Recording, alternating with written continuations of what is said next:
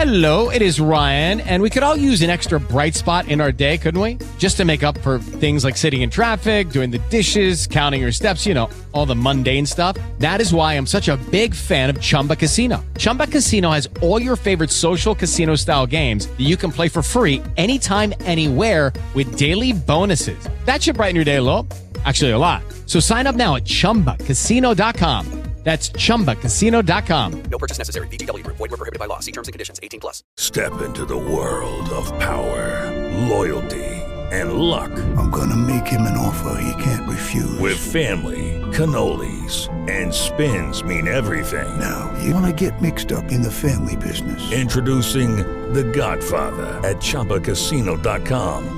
Test your luck in the shadowy world of The Godfather slot. Someday, I will call upon you to do a service for me. Play The Godfather now at ChumbaCasino.com. Welcome to the family. VGW Group. No purchase necessary. Void where prohibited by law. See terms and conditions. 18 plus.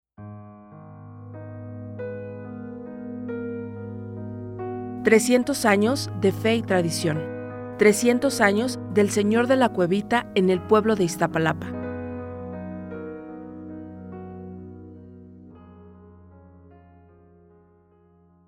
Documentos para la historia del Santuario del Señor de la Cuevita. Desde hace muchos años he dedicado una parte importante de mi tiempo a la escritura de crónicas históricas sobre Iztapalapa. Un tema ha sido el Santuario del Señor de la Cuevita y en torno a él diferentes aspectos. Para ello he tomado la información de diversas fuentes históricas, incluyendo la tradición oral, que aunque tiene a veces algunos inconvenientes, es un importante complemento para reconstruir el pasado, agregando datos de libros de cuentas de cofradías y de libros de entierros del archivo parroquial de Iztapalapa, de autos de visita del arzobispo, del archivo histórico del arzobispado de México y de expedientes diversos del Archivo General de la Nación, entre otros acervos.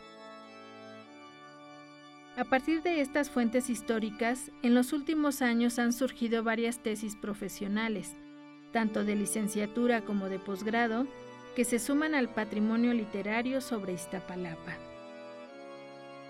Cuando he escrito sobre la historia del santuario del Señor de la Cuevita, empleando todas esas fuentes, he dicho que, según cuenta una leyenda, hacia 1723, unos señores de la villa oaxaqueña de Etla llevaban a restaurar a la Ciudad de México la imagen de Cristo muerto que se veneraba en su localidad. Durante su viaje pasaron una noche al pie del Cerro de la Estrella, el día 2 de mayo. Al despertar, advirtieron que la imagen había desaparecido y tras minuciosa búsqueda la hallaron en una cueva del Cerro Huixastepelt o Cerro de la Estrella, de donde ya no pudieron moverla porque se volvió muy pesada. Los vecinos interpretaron que el Cristo quería quedarse en Iztapalapa y lo acogieron como patrón edificándole una capilla. Desde entonces se festeja el Día de la Santa Cruz en el pueblo de Iztapalapa, siendo una de las principales fiestas. Se fundó después, en 1736, la Cofradía y Hermandad del Santo Entierro de Cristo, cuyo primer mayordomo fue Antonio de Ortega. En las portadas de libros de cuentas de esa cofradía podemos ver cómo se refieren a la capilla, que está en una de las cuevas que llaman de Jerusalén, en el pueblo de San Lucas Iztapalapan. Llegó el momento en que la población quiso edificar un templo más grande para su imagen venerada todavía en una cueva. Se había manejado en las fuentes bibliográficas un dato tan general como que la construcción se había hecho entre el siglo XIX y XX. Pero afortunadamente llegó a mis manos la copia de unos documentos que en algún momento pertenecieron a la parroquia de San Lucas y que resguardó un habitante del pueblo, quien proporcionó una copia al señor Vicente Romero Villarreal, reconocido veterinario originario de Iztapalapa, quien a su vez me obsequió una copia de la copia. En este caso no importa que se trate de una copia, lo valioso es la información que contiene, y que nos dice que el mayordomo tesorero y el rector de las limonas para el efecto solicitaron el 21 de abril de 1824 a la Mitra la presencia de un representante o comisionado para colocar la primera piedra. La comisión se dio al párroco interino de Iztapalapa, José Manuel Ponce de León.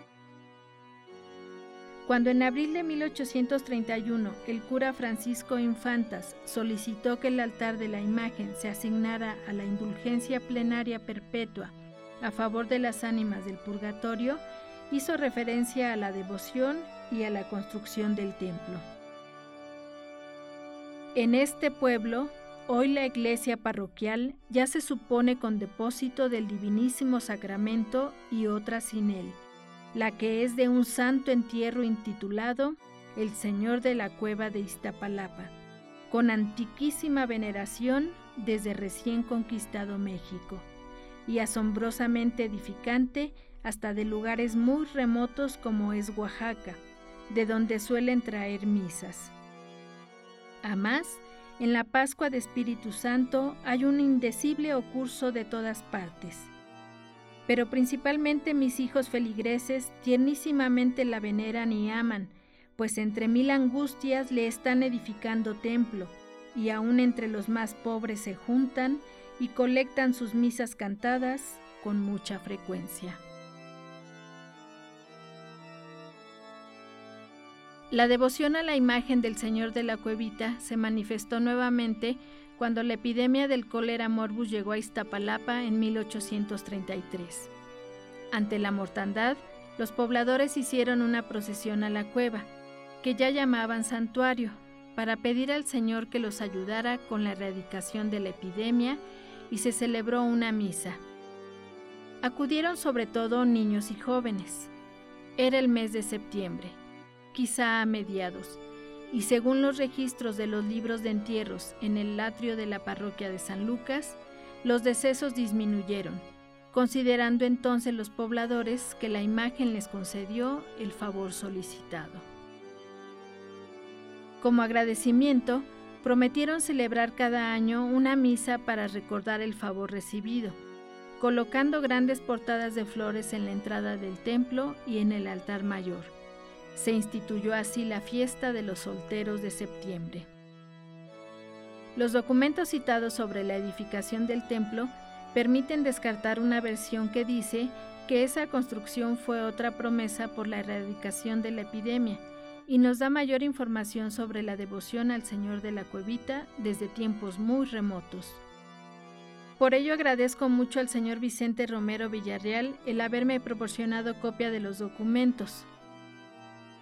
Falta decir que la construcción del santuario del Señor de la Cuevita concluyó en 1857, año en que Anacleto Escutia elaboró las pinturas murales que lo decoran. La torre izquierda se construyó hasta 1906 el mismo templo tiene varias inscripciones que nos brindan esta información. Investigación y contenido, maestra Beatriz Ramírez. Voz, maestra Beatriz Ramírez. Producción sonora, Adrián Tobar. Equipo de producción, Marcos Maguey, Pilar Maguey. Idea original, Grupo Cultural Noche Victoriosa. Productora Certeza Digital 111.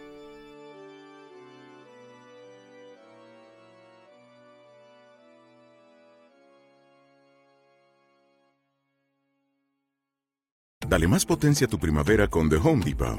Obtén una potencia similar a la de la gasolina para podar, recortar y soplar con el sistema OnePlus de 18 voltios de Ryobi desde solo 89 dólares. Potencia para podar un tercio de un acre con una carga. Potencia para recortar el césped que dura hasta dos horas. Y fuerza de soplado de 110 millas por hora. Todo con una batería intercambiable. Llévate el sistema inalámbrico OnePlus de 18 voltios de Ryobi. Solo en The Home Depot. Haces más. Logras más.